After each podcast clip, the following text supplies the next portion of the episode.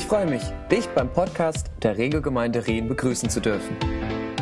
Jeden Dienstag hast du hier die Möglichkeit, den Live-Mitschnitt der Predigt vom Gottesdienst zu Hause oder unterwegs nachzuhören. Auf unserer Website www.regelgemeinde.ch findest du die neuesten Informationen zur Regelgemeinde und auch eine PDF zu dieser Predigt mit der verwendeten Präsentation mit Bildern und Bibeltexten.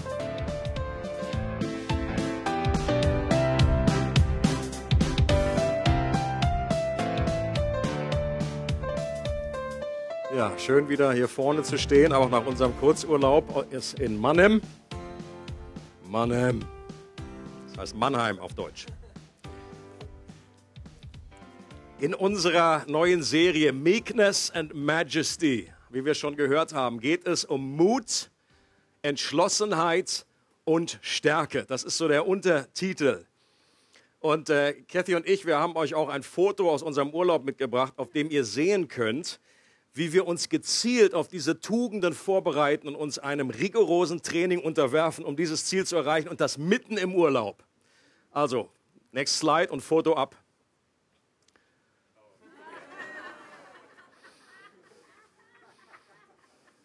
Es tut mir leid, äh, die Helme waren irgendwie nicht nötig für das Foto, fand ich.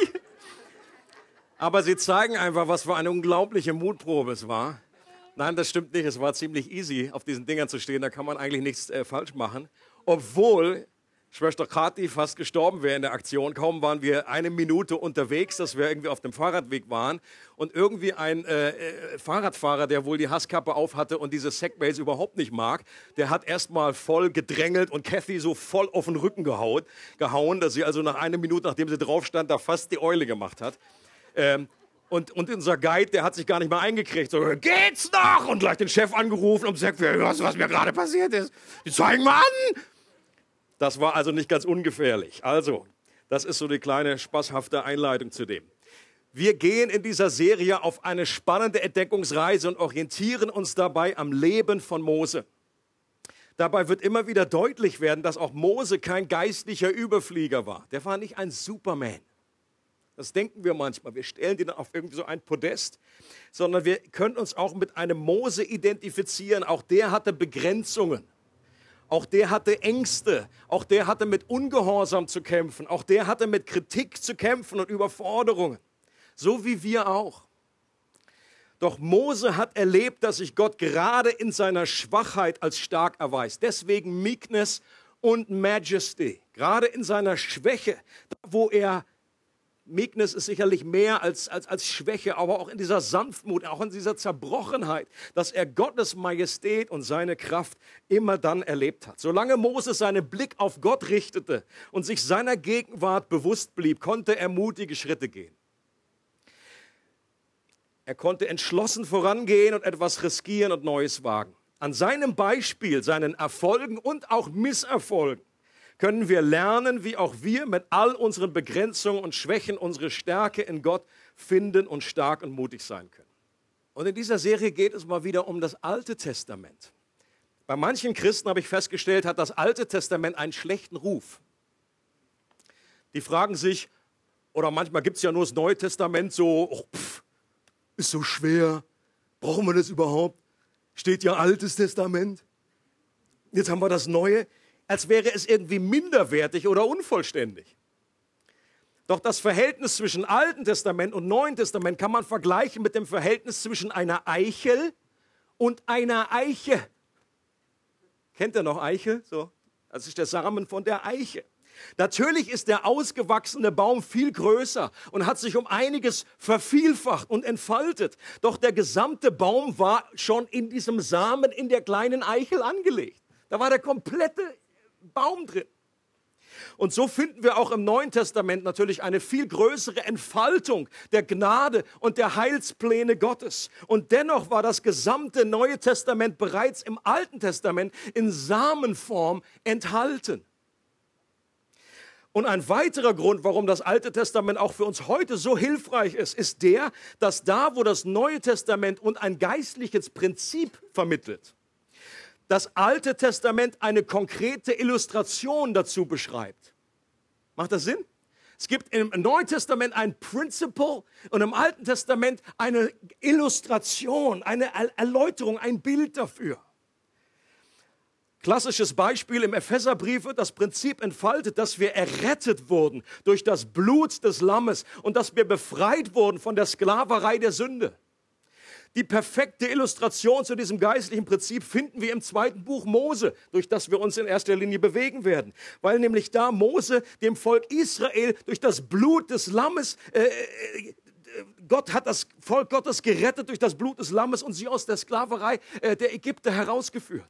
Und das ist die Story im Alten Testament. Das ist die Story äh, der, Israeliten. Das haben sie immer und immer wieder erzählt. Das war ihre große Befreiungstat, was Gott getan hat, wie sie frei geworden sind. Also wir brauchen beides, Prinzip und Illustration. Das ist genau, wir haben auch zwei Gehirnhälften. Die eine mehr so für die Logic, die andere mehr für das Kreative, für die Vorstellungskraft. Wir brauchen ein Prinzip und wir brauchen die Veranschaulichung, damit der geistliche Groschen fällt in unserem Leben. Amen. Und deswegen brauchen wir Neues und Altes Testament. Und ich freue mich sehr auch an dieser Serie, dass wir hier Illustrationen uns anschauen werden und die geistlichen Prinzipien. Und heute schauen wir uns die Ereignisse an, die um die Geburt von Mose herum geschehen.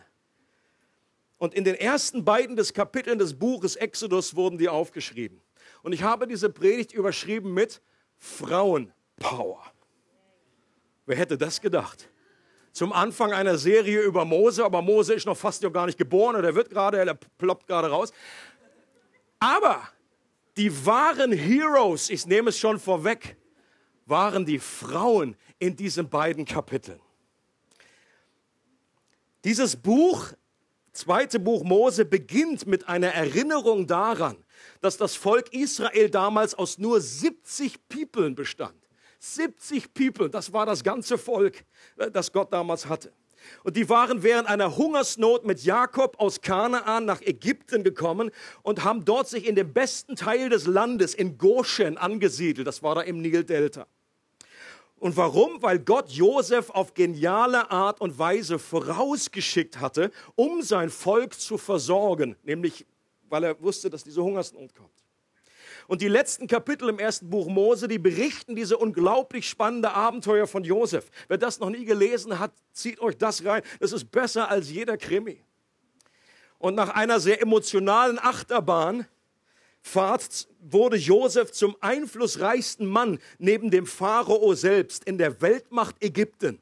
Und das ganze Land hat er dadurch, durch diese Position, vor dem Untergang gerettet. Nicht, weil Josef so toll war, sondern weil Gott mit ihm war. Meekness and Majesty.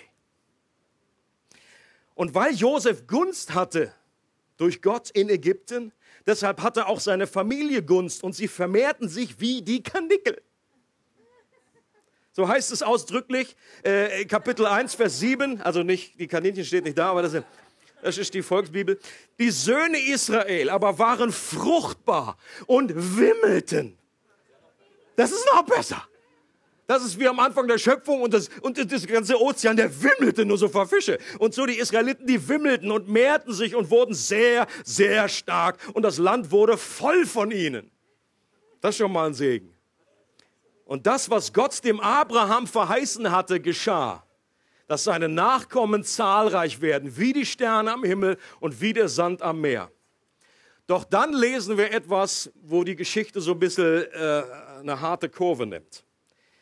Ab Vers äh, 8 heißt es, da trat ein neuer König die Herrschaft über Ägypten an, also ein neuer Pharao, der Josef nicht mehr kannte der sagte zu seinem Volk, siehe, das Volk der Söhne Israel ist zahlreicher und stärker als wir. Auf, lasst uns klug gegen es vorgehen, damit, wir sich, damit es sich nicht noch weiter vermehrt. Sonst könnte es geschehen, wenn Krieg ausbricht, dass es sich auch noch zu unseren Feinden schlägt und gegen uns kämpft und dann aus dem Land hinaufzieht. Seit dem Tod von Josef waren circa 200 Jahre vergangen. Okay? Und das reichte aus, um diese ganze Generation in Vergessenheit zu bringen. All das, was Josef geschaffen hat, was für eine Gunst, der war die rechte Hand vom Pharao, das müssen wir vorstellen. War die größte Superpower, Macht, Weltmacht, die es damals gab. Aber es äh, geriet in Vergessenheit. Und äh, wir wissen auch nicht genau, welcher dieser Pharao war. Die Gelehrten streiten sich heute noch. Man weiß nicht genau. Es ist möglich, dass es Tutmosis der erste oder zweite war. Ähm, aber die Experten, die sind sich nicht einig, äh, zu welcher Zeit man das genau einordnen muss. Und der fühlte sich mehr und mehr durch diesen göttlichen Segen und das Wimmeln dieses Volkes bedroht. Und er sagt, lasst uns klug gegen das Volk vorgehen. Das ist, das ist die, äh, der Euphemismus, der letztendlich bedeutet, lasst uns das Volk auslöschen. Sehr schön beschrieben. Lasst uns klug gegen das Volk vorgehen. Einfach pff, aufhören mit Karnickel. Und dieser Plan der Zerstörung, der hatte drei verschiedene Phasen. Die erste Phase, das lesen wir in Vers 11. Daher setzten sie Arbeitsaufseher über das Volk, also über es, um es mit ihren Lastarbeiten zu drücken. Und es baute für den Pharao Vorratsstädte, Pithom und Ramses. Also die erste Idee von diesem Pharao war, jetzt werden wir richtig Gas geben und werden die knechten mit richtig schwerer Arbeit, dass die möglich alle schon verrecken bei der Arbeit oder dass die dann überhaupt keine Zeit und Power mehr haben, sich zu vervielfältigen. Das steckte dahinter. Das war sein toller Plan. Aber das war ein Schuss ins Knie. Denn hier heißt es, aber je mehr sie es bedrückten, desto mehr nahm es zu. Und so breitete es sich aus, sodass sie ein Grauen erfassten vor den Söhnen Israel. Also je mehr sie das Volk irgendwie äh, knecht, geknechtet haben, umso mehr wurden die. Und der wurde immer panischer, dieser Pharao. Diese Kaninchen, diese Plage, kriege ich irgendwie los. Und dann hat er Phase 2 geschaltet. Und der König von Ägypten sprach zu den hebräischen Hebammen, von denen die eine Shifra und die andere Pua hieß und sagte, wenn ihr den Hebräerinnen bei der Geburt helft und bei der Entbindung seht, dass es ein Sohn ist, dann tötet ihn. Wenn es aber eine Tochter ist, dann mag sie am Leben bleiben. Leute, was für ein barbarischer Plan. Den, den, den, den Hebammen, den Auftrag zu, also die eigentlich dafür da sind, um das Leben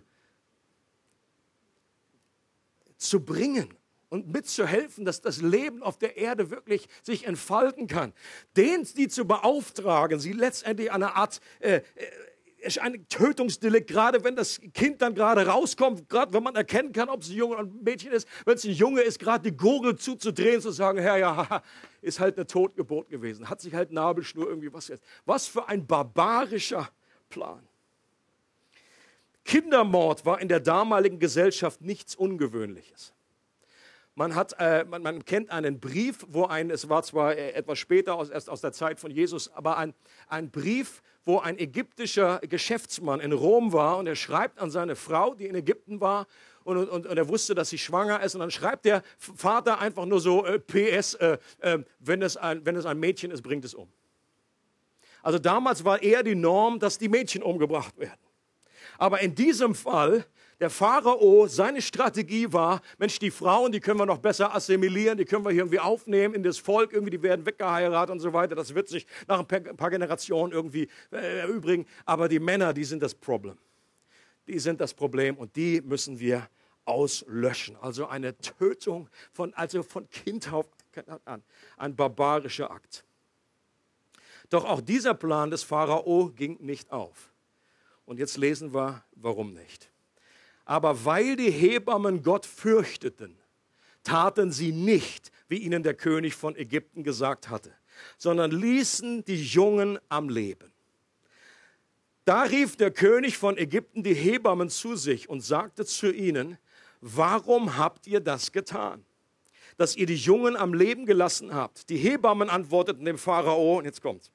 Ja, die hebräischen Frauen sind nicht wie die ägyptischen, denn sie sind kräftig Ehe die Hebamme zu ihnen kommt, haben sie schon geboren. Und Gott tat den Hebammen Gutes, heißt es, und das Volk vermehrte sich und wurde sehr stark. Und weil die Hebammen Gott fürchteten, geschah es, dass er ihnen Nachkommen schenkte. Frauenpower. Was für eine mutige Handlung, was für ein Risiko, was die hier auf sich genommen hatten. Die Kontrahenten hier in diesem Gegensatz, in diesem, in diesem Konflikt, die könnten unterschiedlicher nicht sein. Auf der einen Seite der Pharao, der mächtigste Mann der damaligen Welt, der als Gott verehrt wurde. Man kennt noch heute äh, einen Brief, wie zum Beispiel der Pharao damals angesprochen wurde. Da heißt es, mein König, mein Herr, mein Gott, meine Sonne, die Sonne am Himmel. Also nicht nur eins von beiden, sondern das ganze Programm musste gesagt werden. Und auf der anderen Seite zwei einfache hebräische Hebammen, die diesem Pharao die Stirn bieten und damit ihr Leben riskieren. Warum? Weil sie sich einer noch höheren Autorität verpflichtet wussten. Weil sie gesagt haben, du Pharao bist mächtig, aber wir fürchten Gott und er ist noch viel mächtiger. Und wir werden eher Gott gehorchen, als diesem Befehl zur Tötung von diesem gerade frisch geborenen Leben. Was für ein Affront. Sie fürchteten Gott mehr als den Pharao. Und deshalb führten sie seinen Befehl nicht aus. Ihr Glaube machte sie mutig, machte sie entschlossen und stark, denn sie lebten unter dieser Gegenwart dieses Gottes. Und sie wussten, okay, er wird mir, so wie Pina das gerade erzählt hat, er gibt mir Kraft. Wenn Gott an meiner Seite ist, dann wird er irgendwas tun. Sie konnten vorher nicht abschätzen, wie wir kennen schon die Geschichte, dass es alles super wird und sie überleben und so weiter. Es hätte auch sein können, dass sie sterben. Aber sie haben, ihr habt gesagt, wir riskieren das. Wir, wenn Gott bei uns ist, egal wie es rauskommt. Wir wissen das leider oftmals vorher nicht. Deswegen ist es ein Risiko.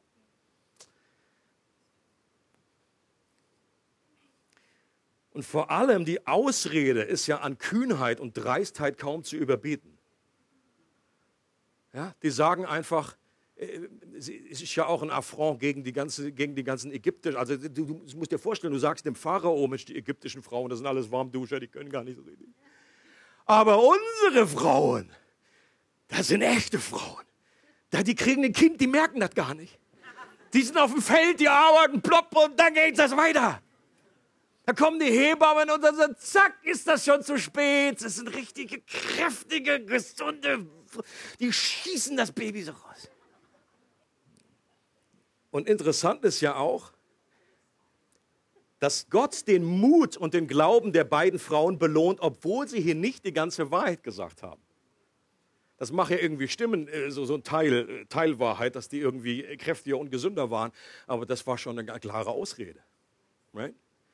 Aber Augustin, der Kirchenvater, hat gesagt, äh, Gott belohnte ihren Glauben und nicht ihre Täuschung. In dem Moment ging es darum, diesen Glauben zu ehren. Das waren echte Glaubensheldinnen.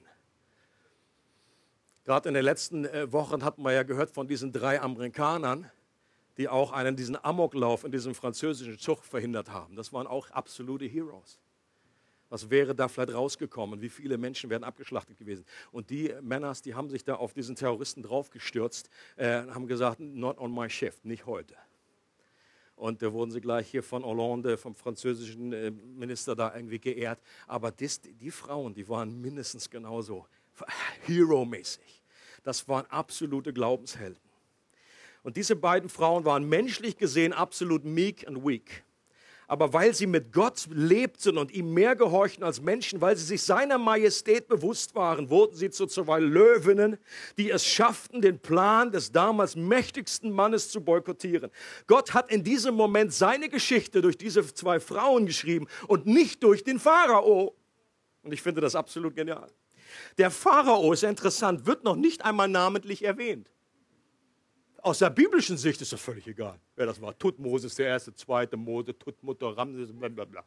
Völlig egal. Damals aus menschlicher Sicht denkst du, boah, das ist doch der, der alle Geschicke. Nein, die, die, die zwei Frauennamen sind aufgeschrieben.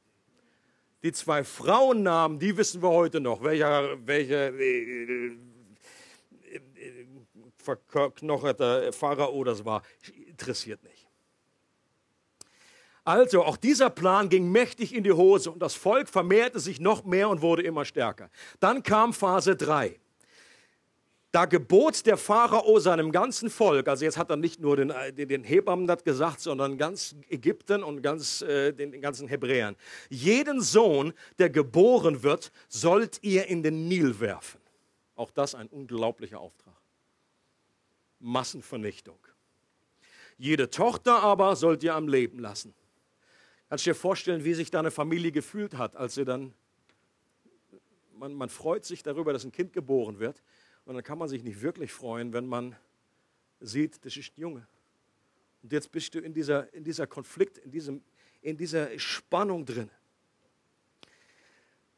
Und wir müssen verstehen, dass das nicht nur ein rein menschlicher Konflikt war, der hier ausgefochten wurde, sondern dahinter ein geistlicher Konflikt steckt, der im Garten Eden seinen Anfang nahm. Nämlich als Gott zur Schlange gesagt hat, ich werde Feindschaft setzen zwischen dir, zur Schlange, dir und der Frau, zwischen deinem Samen und ihrem Samen. Er wird dir den Kopf zermalmen und du wirst ihm die Ferse zermalmen oder in die Ferse stechen. Da sagen die Theologen, sprechen hier von dem ersten Evangelium, weil hier schon etwas angesagt wird von einem Retter, der kommen wird, der aus der Linie der Nachkommen von Eva, der Frau, kommen wird eines Tages. Und dass hier zwei Pole gegeneinander, dass im Grunde das ganze Welt ein geistlicher Konflikt ist zwischen dem Nachkommen der Frau und dem, oder auch dem Volk Gottes und dem Nachkommen der Schlange, die äh, symbolisch steht für den Teufel, für den Widersacher Gottes. Dass hier ein ständiger Konflikt herrscht. Hier wurde eine geistliche Schlacht ausgetragen, in der der Widersacher Gottes versucht, das Volk Gottes auszulöschen, damit der verheißene Nachkomme, der aus diesem Volk kommt und der der Schlange den Kopf zertreten wird, gar nicht erst geboren werden kann. Dasselbe wiederholt sich in der Heilsgeschichte immer und immer wieder. Ein typisches, klassisches Beispiel ist das Buch Esther wo dann Esther die Königin wird letztendlich und wo sie es auch verhindert, dass das ganze Volk Israel ausgelöscht wird. Denn gerade das war der Auftrag der Widersachers damals. Und Esther sagt, ich bin für diese Zeit geboren, um das zu verhindern. Und so war es letztendlich immer. Es geht nicht nur, wir sehen nur die menschlichen Akteure. Ich bin auch sicher, dass der Pharao selber keine Ahnung hatte, dass er Teil eines größeren Schauspiels war. Der hatte keine Ahnung davon dass er ein Werkzeug des Widersachers Gottes ist. Doch wie sollte das Volk diese dritte Phase heil überstehen? Und das lesen wir jetzt diesen Abschnitt. Ein Mann vom Hause Levi ging hin und nahm eine Tochter Levi zur Frau. Das sind Mutter und Vater von Mose. Und die Frau wurde schwanger und gebar einen Sohn. Als sie sah, dass er schön war, verbarg sie ihn drei Monate lang.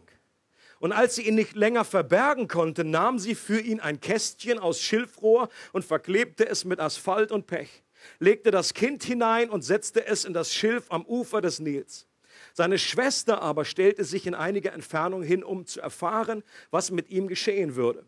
Und die Tochter des Pharao ging hinab, um am Nil zu baden, während ihre Dienerinnen am Ufer des Nil hin und her gingen. Und sie sah das Kästchen mitten im Schilf und sandte ihre Magd hin und ließ es holen. Und als sie es geöffnet hatte, sah sie das Kind und siehe, ein weinender Junge lag darin. Da hatte sie Mitleid mit ihm und sagte, das ist eins von den Kindern der Hebräer. Und seine Schwester sagte zur Tochter des Pharao, soll ich hingehen und dir eine stillende Frau von den Hebräerinnen herbeirufen, damit sie das Kind für dich stillt? Die Tochter des Pharao antwortete ihr, geh hin. Da ging das Mädchen hin und rief die Mutter des Kindes herbei. Und die Tochter des Pharao sagte zu ihr, nimm dieses Kind mit und stille es für mich. Dann werde ich dir deinen Lohn geben. Dann nahm die Frau das Kind und stillte es. Als aber das Kind groß geworden war, brachte sie es der Tochter des Pharao und es wurde ihr zum Sohn. Und sie gab ihm den Namen Mose, indem sie sagte, ich habe ihn ja aus dem Wasser gezogen. Auch dieser Abschnitt, genau wie der vorherige mit den beiden Hebammen, ist die Illustration von einem biblischen Prinzip. Und zwar folgendem Prinzip, dass man Gott mehr gehorchen muss als Menschen. Okay?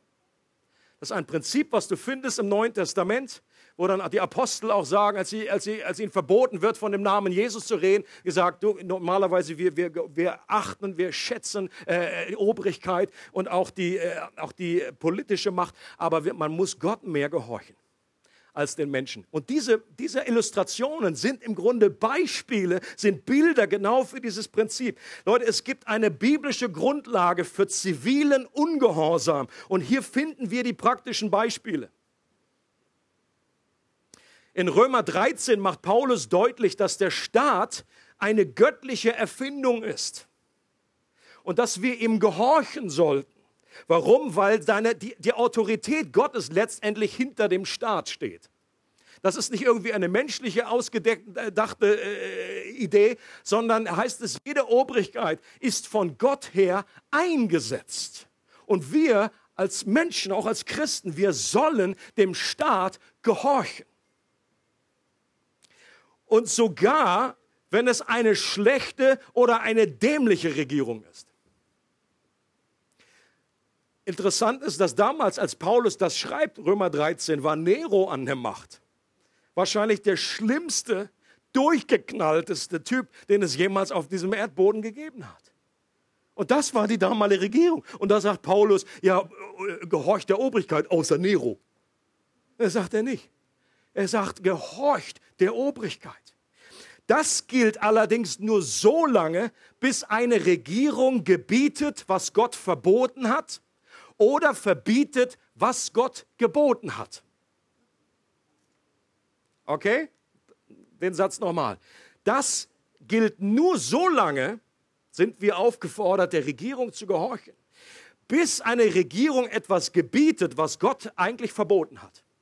Oder sie verbieten etwas, was Gott geboten hat. Zum Beispiel im Danielbuch, in Daniel 3, befiehlt Nebukadnezar, dass sich alle vor einer Götzenstatue, die er aufgestellt hat, ein Riesending, hat er aufgestellt und gesagt, so, das wird jetzt, alle werden sich hier niederwerfen und dieses Ding anbeten.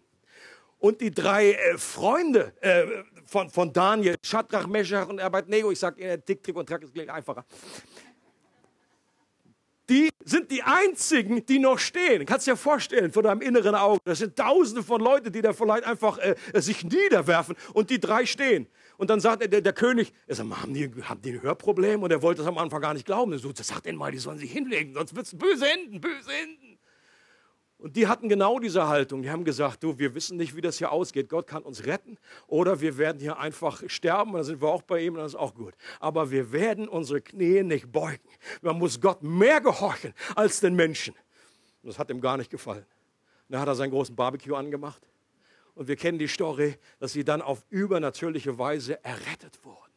Und dass auf einmal plötzlich noch ein vierter Mann äh, mitten in dem Ofen war, der kein anderer war als Jesus selber der sie errettet hat. Und die, das Feuer hat ihnen nichts angemacht, ausgemacht. Oder in Daniel 6, da hat Darius geboten, war dann ein anderer König, dass Gebete äh, oder hat ein Verbot bestätigt, dass in dieser Zeit, in der nächsten Zeit, keine Gebete gesprochen werden oder nichts gebeten werden darf, außer, kein Gebet, keine Bitte durfte geäußert werden, außer zu Darius. Und Daniel hat gesagt, nö, mach ich nicht mit. Ich habe hier bisher immer gebetet, dreimal pro Tag. Das werde ich auch weiterhin machen. Hat sich nicht versteckt, hat irgendwie die Fenster noch aufgemacht und hat irgendwie dreimal pro Tag gebetet, hat ihn dann zu den Löwen ge, äh, geführt. Okay? Das wären Beispiele dafür. Dietrich Bonhoeffer, auch ein berühmtes Beispiel, was es bedeutet, zivilen Ungehorsam. Das war für ihn keine theoretische Frage, sondern mitten in der Auseinandersetzung. Der ist extra von Amerika zurückgeflogen, um hier äh, die Stimme zu erheben gegen das Unrecht. Er hätte sich einen schönen Tag machen können in Amerika, hätte Gospellieder singen können in den Churches, wo er gerade zum Glauben gekommen ist. Aber nein, er ist zurückgekommen und hat sich gerade mit diesem Thema beschäftigt. Was bedeutet das in so einem totalitären System, Christ zu sein? Was darf ich, was darf ich nicht? Denn dieser ethische Konflikt, wenn ich etwas tue, er war ja auch äh, involviert dann in, in, in den Plan, äh, Hitler umzubringen. Wenn ich das tue, werde ich mich versündigen. Wenn ich nichts tue, werde ich mich auch versündigen.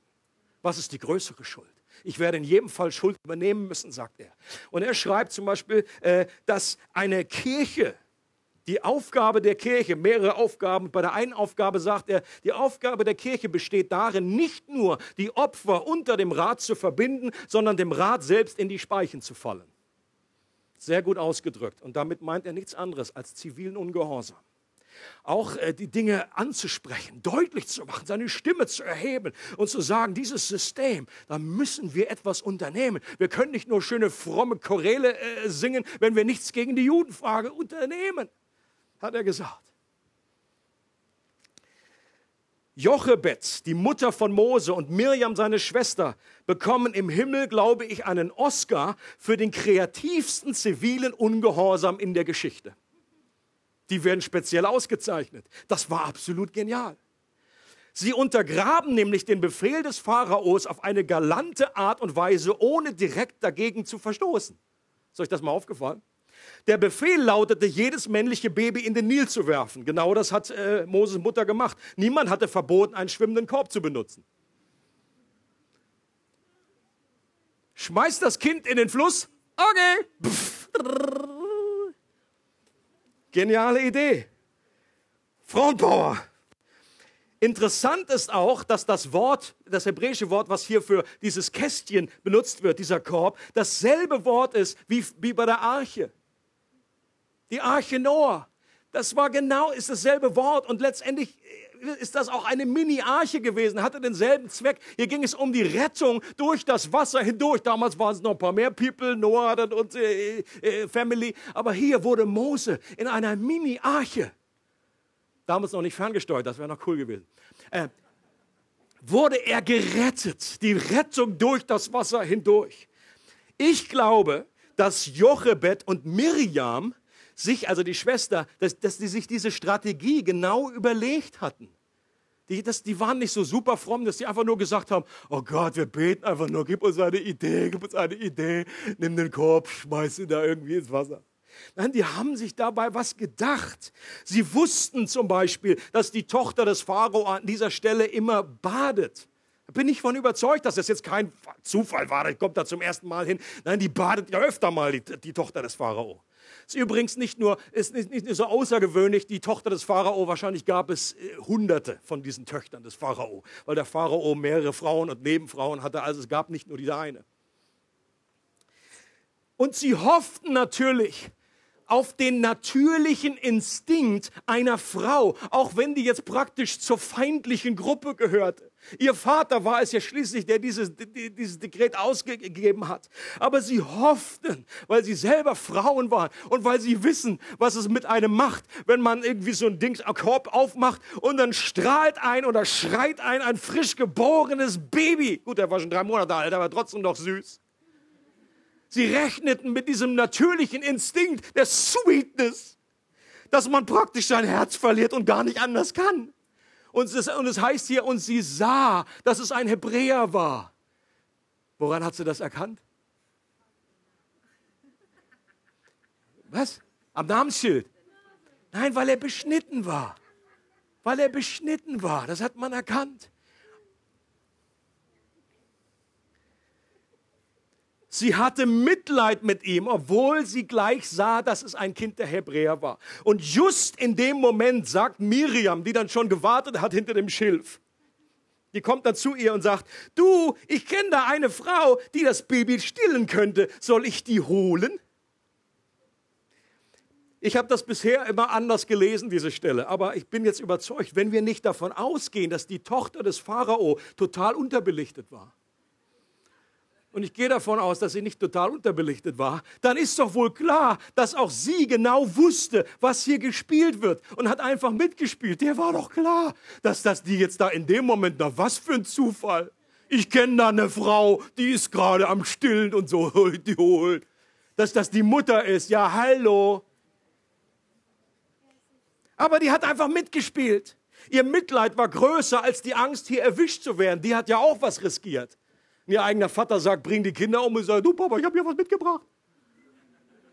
Der hat da unten weniger, aber egal, ich mache ihn zu meinem Sohn. Das ist super, super.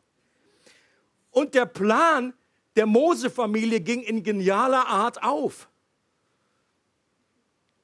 Übrigens, ich glaube, es ist kein Konflikt, es ist kein Widerspruch, dass Gott auf der einen Seite, werden wir nächsten Sonntag noch mehr von hören, wie Gott im Hintergrund souverän Dinge tut, Unglaubliches wirkt, äh, wie er da die, die Fäden zieht. Aber das, das widerspricht nicht, dass wir als Menschen auch einfach planen, dass wir unseren Verstand, äh, dass wir etwas uns überlegen und nicht einfach nur, was die nicht gemacht haben, ist einfach nur auf das Körbchen ins Wasser und dann einfach nur, pff, lass es treiben, egal, wir gehen nach Hause, wir beten. Nee, haben sie nicht gemacht.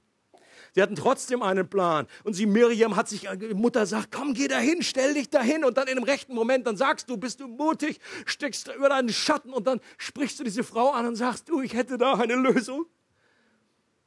Und das widerspricht sich nicht. Das ist auch für uns wichtig zu wissen.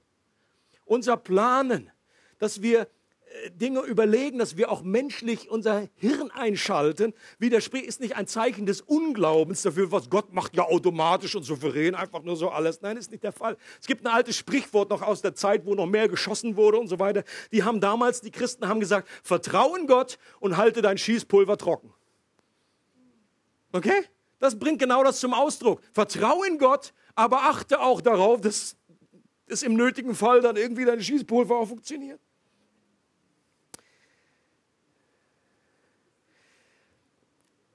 Und die Ausleger sagen, was, was passiert ist eben, also sie, äh, Mose kam wieder zurück und was genial ist an, dieser, an diesem, was Gott hier gedreht hat, er kam zurück zu seiner eigenen Familie. Und obendrein wurde die Mutter jetzt noch dafür bezahlt, was sie am allerliebsten machen möchte in der Welt. Wenn das nicht cool ist, weiß ich auch nicht mehr. Gott hat es so geführt, dass diejenigen, die im Grunde das ausgelöst haben und diese, die die Feinde sind in diesem, in diesem Zusammenhang, dass die jetzt das noch finanziert haben, dass Mose überlebt.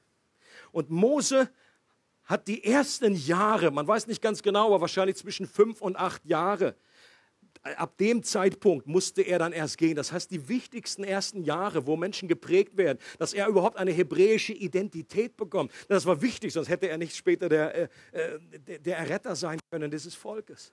Und erst dann, auch dann war es immer noch schmerzhaft, aber zumindestens wusste die Frau, ich kann meinem Sohn die Stories erzählen. Ich kann ihn äh, prägen, ich kann ihn erzählen. Ich, er, es wird einer von uns. Und erst dann wurde er weitergegeben.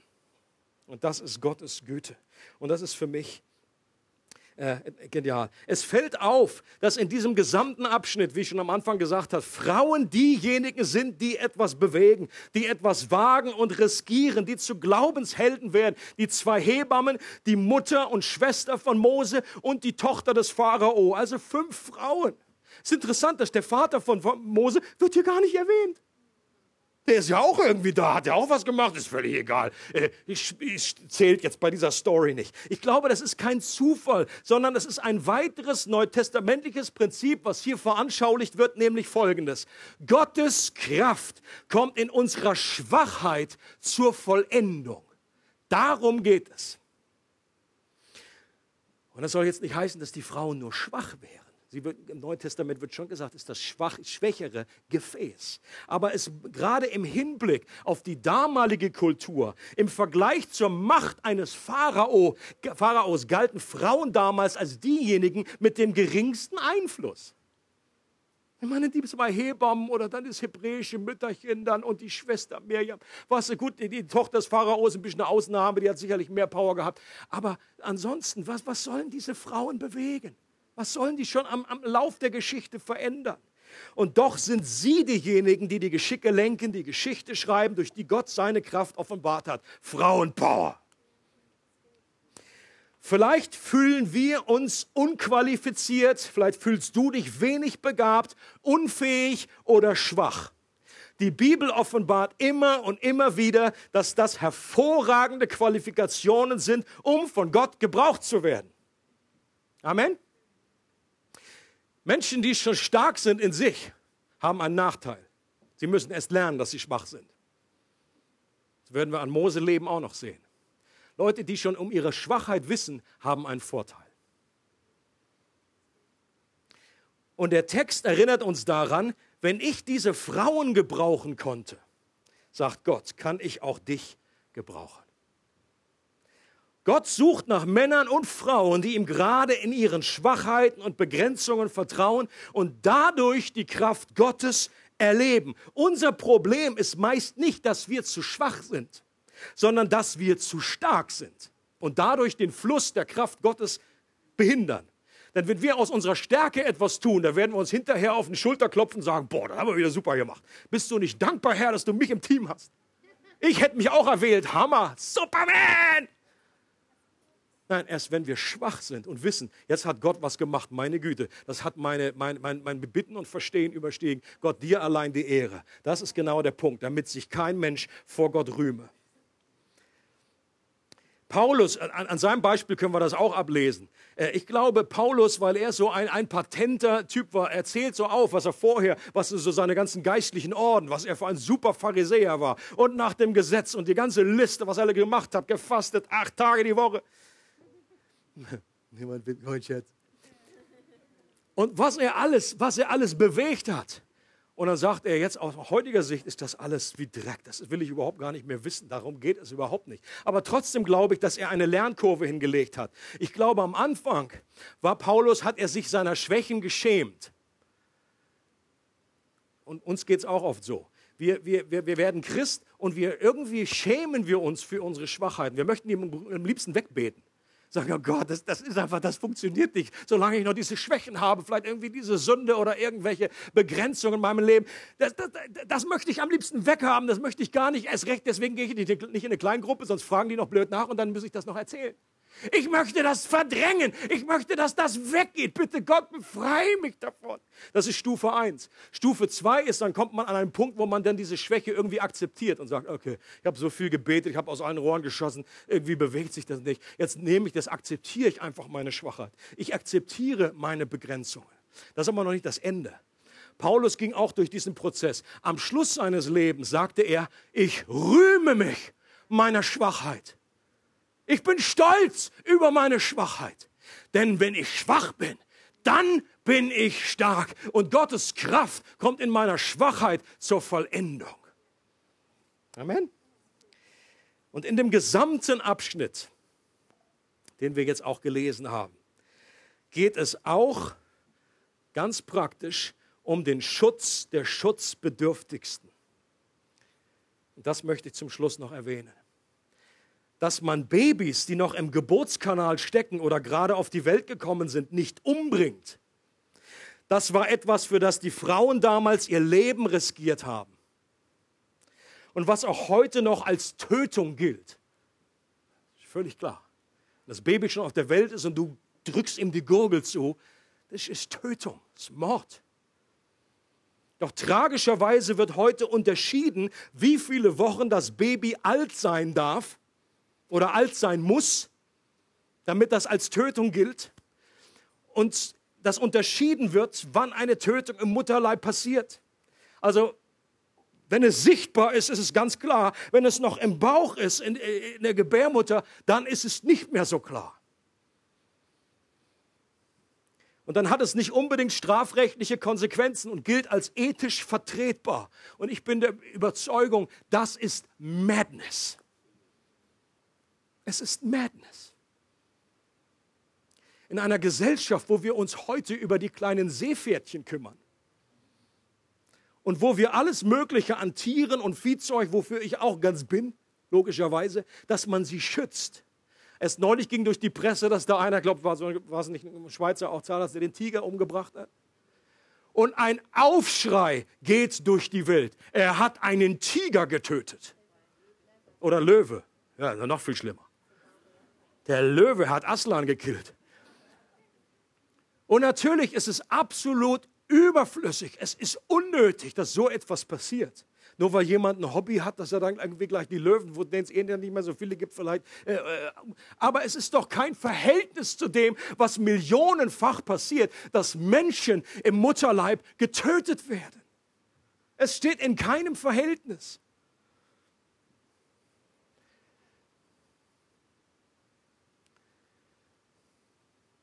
Und wir wissen heute viel mehr noch als andere Generationen durch die äh, Sonar, durch Untersuchungen und durch genaue Computerscreens, was man schon alles, wo man schon Einblick haben kann, wie sich Kinder dort entwickeln.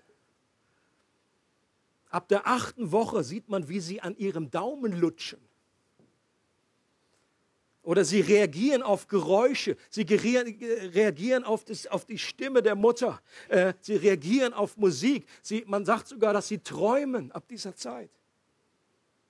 Und sie ziehen sich zurück, um Schmerzen zu vermeiden, wenn dann irgendwie so eine Nadel kommt und Untersuchung, da irgendwie was, Fruchtwasser, was auch immer, nicht so.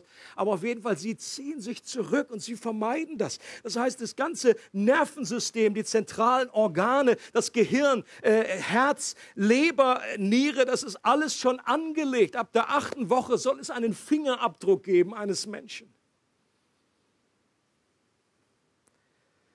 Und der Unterschied zwischen einem Tiger und einem Menschen ist, dass ein Mensch im Ebenbild Gottes erschaffen ist.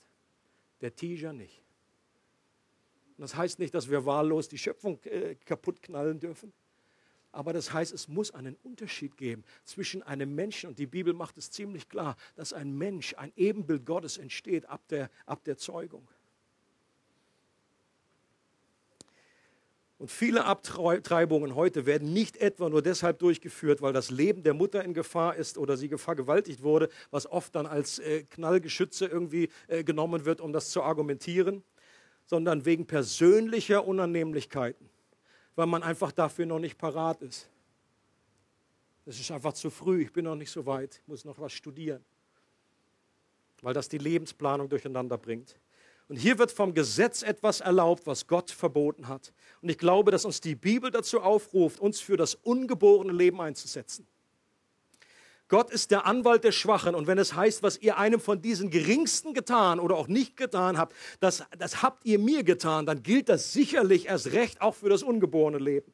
Wir als Christen können denen eine Stimme geben, die keine Stimme haben. Wir können umdenken das heißt, Buße tun im biblischen Sinne, jetzt nicht Asche irgendwie aufs Haupt schreien, so, das ist alles so furchtbar, sondern einfach anders denken, umdenken. Eine andere Überzeugung bekommen hier an diesem Punkt. Uns informieren. Wir können unsere Gleichgültigkeit, mir geht es manchmal so, dass ich dann, Gott, ich bin mir gleichgültig dem gegenüber. Wenn ich dann diese Zahlen lese, wieder Millionen abtreibe und das, ist, das übersteigt fast. Oder wenn auch die ganzen Flüchtlinge, all das, das überwältigt einen fast. Und ich bin manchmal wie, wie gleichgültig. Und ich will das nicht. Und ich bitte Gott, bitte hilf mir. Lass mich sehen, wie du siehst. Lass mich verstehen, wie du verstehst. Und ich bekenne ihm meine Gleichgültigkeit. Und dass wir den Mut haben, auch in diesen Fragen, diesen ethischen Sachen, gegen den Strom zu schwimmen. Denn diese Meinung ist heute nicht sexy. Das, das ist wohl uns allen klar wenn wir das sagen, äh, äh, mein Bauch gehört mir und pro, pro Choice und so weiter. Äh, ich habe neulich im Facebook erst gesehen, so eine Frau mit so einem, mit so einem Plakat, äh, ich bin pro Choice, das ist my body, my choice, meine Wahl. Und da war so ein Baby daneben und hat gesagt, wähle doch bitte, bevor du mich empfängst.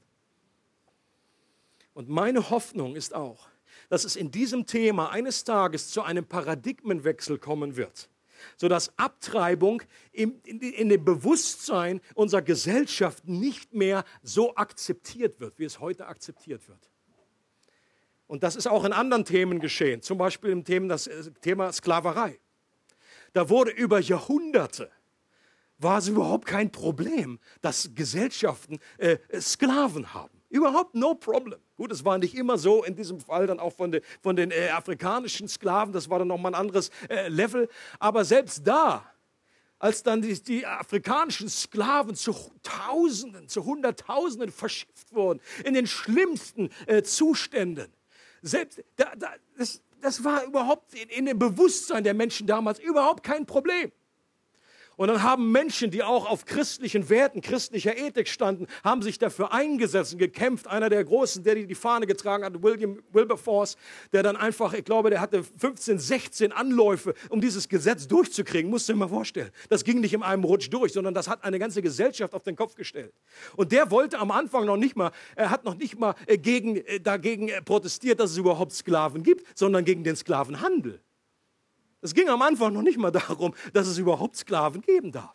Das war damals nicht denkbar. Äh, Erik Metaxa, der ein gutes äh, Buch darüber geschrieben hat, hat gesagt, es war so, als wenn äh, vor die Zeit vorher und nach Wilberforce war, als wenn die Menschheit wie um eine Ecke herumgezogen wurde. Stellt euch so eine Hausecke vor. Vorher konnte man gar nicht um die Ecke gucken. Nachdem man einmal um diese Ecke rumgegangen ist, konnte man sich gar nicht mehr vorstellen, wie konnten wir früher so barbarisch sein. Und etwas, was heute, das heißt nicht, dass es heute keine Sklaven mehr gibt. Aber auf jeden Fall, was anders ist, ist, dass heute in der Akzeptanz der Gesellschaft wohl kaum einer irgendwie sagen wird, dass Sklaverei super ist.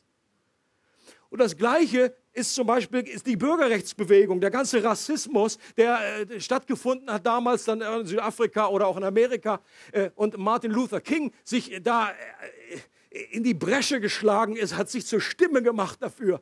Und auch das ist etwas, was damals wie völlig klar war. Natürlich hat der Schwarze irgendwie weniger Wert. Das war wie selbstverständlich. Selbst viele Christen haben das geglaubt. Und heute ist das nicht mehr denkbar. Natürlich gibt es auch heute noch Rassismus. Aber es ist heute nicht mehr, die gesellschaftliche Akzeptanz ist heute so, dass Leute sagen, wir sind gleich vor Gott, egal welche Farbe du hast.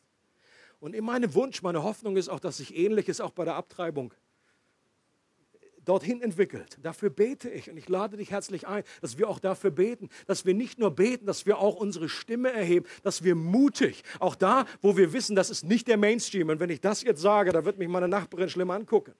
Das ist nicht besonders sexy, äh, sowas zu sagen. Aber es ist etwas, was Gott sagt. Wir sagen das aus Liebe zur Menschheit und weil wir einen Wert in einem Menschen sehen, der nicht nur irgendwie eine kleine Kaulquappe ist, die sich da entwickelt und dann irgendwie genauso wie wir die Seepferdchen jetzt irgendwie schützen, da kann man einfach das ungeborene Leben einfach abräumen bis zur zwölften Woche oder irgendwie und oftmals viel mehr darüber hinaus. Und weil gerade die Frage der Abtreibung keine theoretische Diskussion ist, sondern hier ganz reale Menschen betroffen sind, vielleicht auch unter uns hier. Ich glaube, ich habe amerikanische Statistik gehört, dass eine in vier Frauen eine Abtreibung hinter sich hatte. Und es sind längst nicht nur die Frauen, die sich hier schuldig machen, sondern wie viele Männer drängen Frauen, genau das zu tun. Und deswegen ist es so wichtig zu betonen, dass es keine Sünde gibt, die außerhalb der Reichweite der göttlichen Gnade ist. Da, wo die Sünde groß geworden ist, ist die Gnade Gottes umso größer geworden. Gott vergibt auch diese Schuld und er reinigt uns durch sein Blut. Wir alle sind in einem Zustand der Verlorenheit, sagt die Bibel. Nicht erst dadurch, dass, es, dass wir abgetrieben haben oder irgendwie, das ist jede Schuld, jede Sünde, ob ich stolz bin, ob ich egoistisch bin. Und das sagt die Bibel, diese Natur, die haben wir alle geerbt. Und je mehr wir das erkennen, unsere Verlorenheit erkennen, unsere Rettungsbedürftigkeit erkennen, umso mehr schätzen wir die Tatsache, dass ein Retter gekommen ist. Amen. Denn der verheißene Nachkomme Evas, der der Schlange den Kopf zertreten sollte, der ist nämlich gekommen. Es ist dem Feind Gottes über die Jahrhunderte nicht gelungen, das zu verhindern. Obwohl er, wie bei Mose im Kindesalter, diesmal durch König Herodes versucht hat, sein Leben auszulöschen. Doch Gott hatte Mose bewahrt, weil er der Retter seines Volkes wurde. Und er hatte Jesus bewahrt, weil er zum Retter der ganzen Welt wurde. Jesus war der wahre Retter, der kommen sollte, auf den Mose durch sein Leben einfach hingewiesen hat. Mose war ein Prototyp von einem Retter. Und er hat einfach durch sein Leben, es gibt so viele fantastische Parallelen zwischen Mose äh, und zwischen Jesus. Und Jesus. Mose war ein Abbild, ein, ein Schatten von dem, was noch kommen wird. Der wahre Retter. Und Jesus lebte auch nach diesen beiden Prinzipien, die wir uns heute angeschaut haben. Er hat Gott mehr gehorcht als den Menschen in allen Dingen. Und das hat ihn letztendlich auch ans Kreuz gebracht. Und am Kreuz, dem Inbegriff menschlicher Schwachheit, hat Gott seine größte Kraft offenbart. Seine Kraft kam in Schwachheit zur Vollendung, indem er den Tod besiegte und eine ewige Erlösung bewirkt hat. Und ich bin Gott so dankbar, dass dieser Retter da ist, dass dieser Retter für uns ist und dass er uns unsere Schuld vergibt und dass er uns aus der Sklaverei der Sünde heraus befreit hat. Ich möchte gern zum Schluss noch beten für uns, dass wir diese geistlichen Prinzipien mitnehmen und nicht nur irgendwo hier in einem Ordner abspeichern, sondern dass es in die Tat umgesetzt wird, mehr und mehr.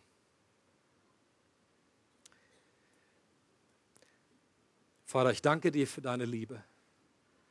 Ich danke dir für deine genialen Pläne. Ich danke dir für göttliche Prinzipien, die wir aus deinem Wort erkennen dürfen, die letztendlich dazu helfen, dass wir, dass wir gut leben können, dass wir richtig leben können, dass wir erfüllt leben können. Danke auch für das Alte Testament, was uns Illustrationen bietet, um diese Prinzipien anschaulich zu sehen und zu verstehen. Gott, ich danke dir, dass deine Kraft in meiner Schwachheit zur Vollendung kommt. Und ich bitte dich, Heiliger Geist, für jeden, der hier ist, dass wir die, dieselbe Lernkurve erleben, die auch Paulus erlebt hat. Dass wir vielleicht an dem Punkt stehen, wo wir einfach nur unsere Schwachheit, unsere Begrenzungen äh, loswerden wollen dass du uns die nächste Stufe bringst, dass wir das akzeptieren und sagen können, okay, okay Gott, ich ruhe in dem, ich bin so gemacht, wie ich bin äh, und das ist gut so. Und dass du uns sogar noch einen Schritt weiter führst, dass wir uns nicht nur damit abfinden, sondern dass wir uns rühmen unserer Schwachheit und dass wir diesem Fluss deiner, der Kraft äh, deines Geistes nicht dadurch im Wege stehen, dass wir sagen, ah, wir sind hier noch nicht stark genug, sondern dass wir sagen, nein, gerade weil wir schwach sind, dann werden wir die Kraft Gottes erleben. Gott, und ich wünsche mir und ich freue mich auf viele, viele Mutproben und Stories, kleine und große, wo Menschen aufstehen und sagen, ich möchte mich nicht zurückhalten lassen. Ich möchte äh, meine Stimme erheben. Ich möchte mutig sein. Und Gott, ich bitte dich auch, dass dieses Prinzip wirklich unser Herz erfasst, dass es wichtig ist, Gott mehr zu gehorchen als den Menschen. Dass wir mutig gegen Ungerechtigkeit aufstehen, dass wir unsere Stimme erheben, dass wir Gleichgültigkeit bekennen, dass wir für Veränderung beten und dann auch ganz praktisch Einfluss nehmen, auf welchem Level auch immer in Gesprächen an der Schule, äh, mit unseren Nachbarn, in Politik, äh, in, den, in, den, sozialen Netzwerken, dass wir unsere Stimme erheben, nicht einfach nur unsere Meinung rausposten, aber sondern äh, reflektiert die Wahrheit Gottes dort in dieser Welt zu platzieren. Und ich danke dir, Herr, dass du ein guter Gott bist, der mit uns geht. Dass du so wie du mit Mose gewesen bist, auch mit uns bist. Gott, wir freuen uns auf das, was auch in dieser Entdeckungsreise wir noch erleben werden. Und alle sagen, Amen. Amen.